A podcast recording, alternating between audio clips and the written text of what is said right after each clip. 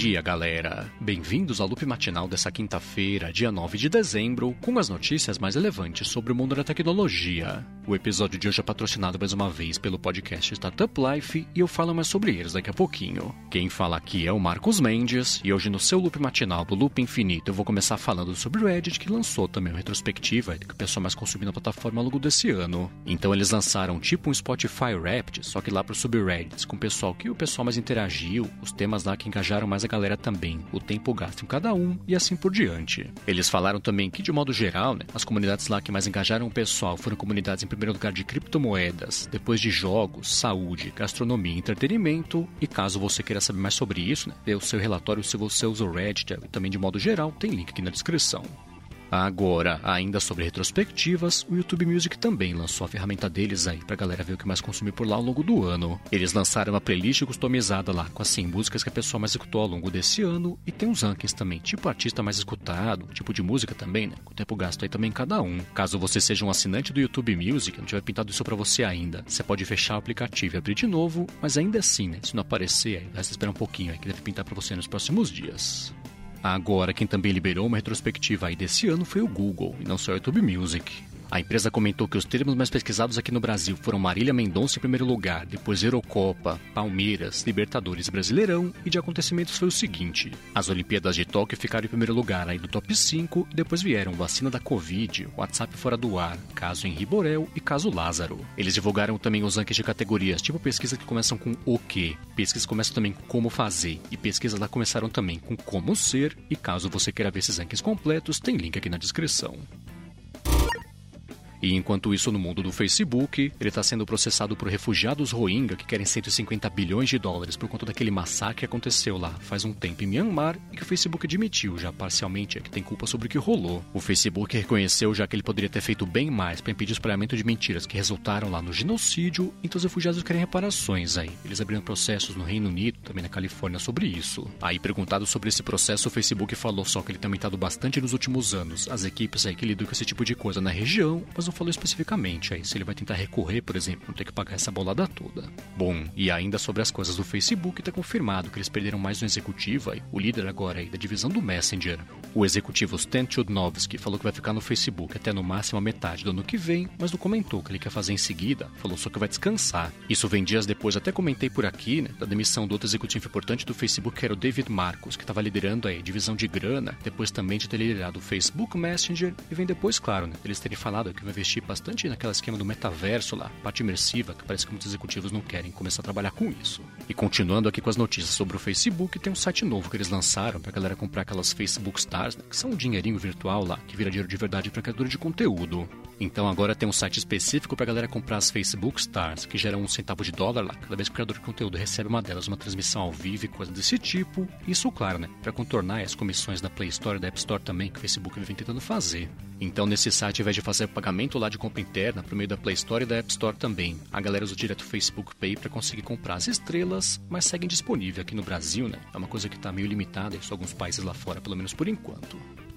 E pulando agora do Facebook para o Instagram, eles lançaram nos Estados Unidos, no Reino Unido, na Irlanda, Canadá, Nova Zelândia e Austrália aquela função lá de convidar o usuário a ficar um pouquinho fora do Instagram se tiver passado muito tempo lá de uma vez só. Então dá para configurar esse alerta para aparecer depois de 10 minutos, 20 minutos ou meia hora também, desuninterrupto lá do Instagram, mas é só um alerta. O app continua funcionando lá, se a pessoa não quiser adotar essa sugestão, né, de ler um livro, fazer alguma outra coisa. Essa função chegou junto de um anúncio de que a partir do ano que vem, os pais ou responsáveis também de um jovem vão começar a receber de usabilidade, né? Então, quanto tempo a criança passou no Instagram, se reportou uma conta aí também e tudo mais. E caso você queira saber mais sobre as novidades, tem link aqui na descrição. E pulando de uma rede social para outra, o Twitter confirmou que ele vai mudar um pouquinho lá nos Estados Unidos, por enquanto só, o sistema lá para reportar uma conta ou um tweet abusivo. Hoje em dia, esse sistema que é bem incompleto, bem mequetrefe, é, o usuário tem que indicar qual regra o tweet está quebrando para que aí sim eles possam tomar ou não uma atitude, mas eles reconheceram, né? Que tem muito tweet aqui ficando uma espécie de área cinza, que é até permitido, mas não devia ser, né? Pelas regras lá do site. Então agora a ferramenta de denunciar um tweet vai ser um pouquinho mais detalhada, até para o Twitter saber também que tipo de comportamento aí tá passando pelas regras do site, mas talvez não deveria ser permitida. Agora esperar para ver, né? Se isso vai levar a consequências reais aí, ou se não, se eles abandonarem no futuro. Agora, falando aqui sobre os bastidores do Twitter, eles confirmaram a compra daquela plataforma Quill de troca de mensagens. Aí, como resultado dessa compra, a Quill confirmou também que vai parar de funcionar até o finalzinho dessa semana. Ela tem até sábado aí para achar outro aplicativo mensageiro. Isso, claro, né, irritou bastante o pessoal que usava e gostava da Quill. De qualquer forma, como resultado dessa aquisição, o Twitter espera pelo menos conseguir melhorar um pouquinho o sistema de mensagens diretas, né, que sempre foi bem básico lá, deixa muito a desejar. E agora esperar para ver, né, quanto tempo leva para aparecer os primeiros resultados dessa aquisição. E por último, hoje sobre a rede, ela lançou agora oficialmente para todo mundo, no Android no iOS, plataforma web também, a possibilidade de conseguir escutar um Twitter Space que já tem acabado. Isso é uma coisa até comentei por aqui, né, que vem sendo testada com um grupo reduzido de usuários e tá liberada agora para todo mundo, pendente claro, né, da configuração de quem fizer a sala, pra galera poder escutar ou não essa gravação depois.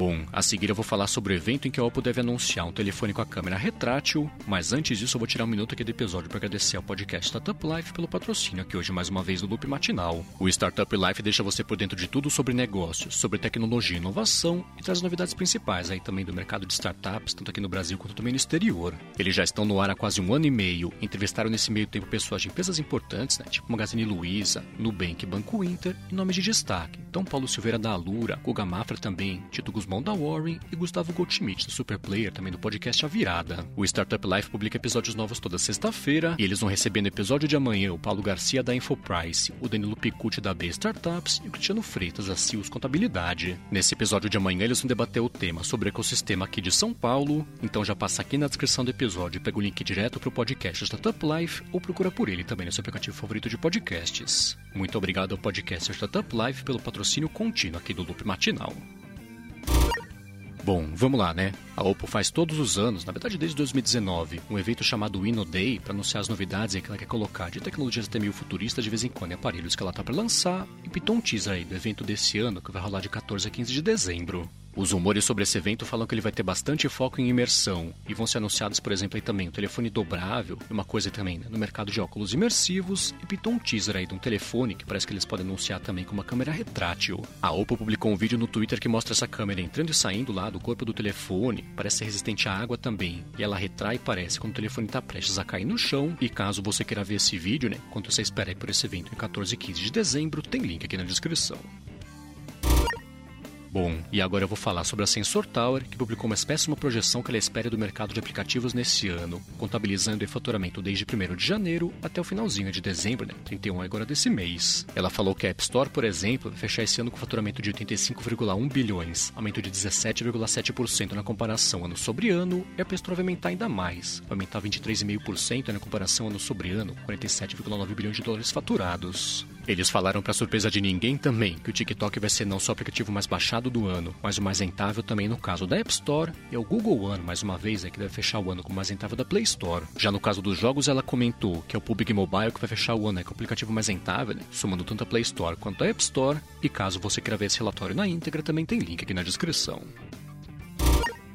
E enquanto isso, no mundo da Apple, o jornal Nikkei já comentou que ele, em outubro desse ano precisou parar a fabricação dos iPhones 13, da linha completa na verdade, por conta dessa falta global de chips é, que está afetando todo mundo, agora inclusive também a Apple. Eles falaram também que depois da retomada da fabricação, a Apple fez 20% menos telefones é, do que ela estava esperando e cortou bastante a previsão, né? Vai fechar o ano com 83 milhões de aparelhos produzidos, ao invés de 95 milhões que ela planejava. Eles comentaram que isso vem afetando não só a linha do iPhone 13, mas outras linhas é também, né? Tanto de iPhones quanto de iPads e Macs também que era uma coisa que a Apple tinha até avisado os investidores que poderia acontecer, então ficou até em ordem as ações da empresa e depois da divulgação dessa notícia. Bom, e ainda aqui sobre as coisas da Apple, ela publicou os últimos betas aí das próximas versões dos sistemas operacionais que ela oferece, isso à frente do lançamento, né, que deve rolar na semana que vem. No macOS 12.1 ela corrige diversos bugs, tipo do carregamento por MagSafe e também aquele do reprodução de vídeos do YouTube com HDR, que era uma coisa que estava meio estragada, mas está sim o Universal Control, que era uma coisa que ela anunciou na WWDC, né, mas que até agora nada. Já no iOS 15 15.2 pintou lá uma parte nova nos ajustes, né? Que você consegue ver uma espécie de lista com resumo lá do que foi trocado no aparelho, as peças específicas lá,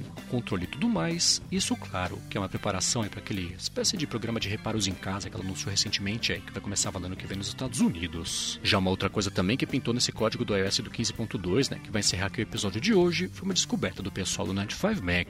Eles encontraram umas referências que indicam que nesse mês ainda, isso lá nos Estados Unidos, vai ser lançado aquele plano de voz do Apple Music que a pessoa com sorte consegue dar um comando para Siri, ela escuta, entende o que a pessoa falou, mas é claro, né, que ele segue sem previsão aqui de lançamento no Brasil.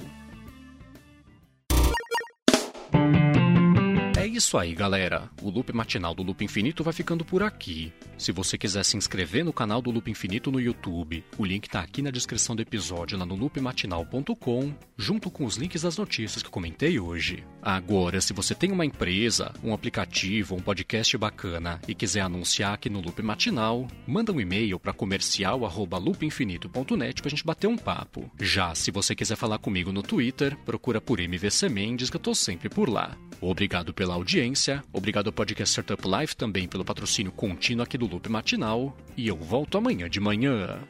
Falou!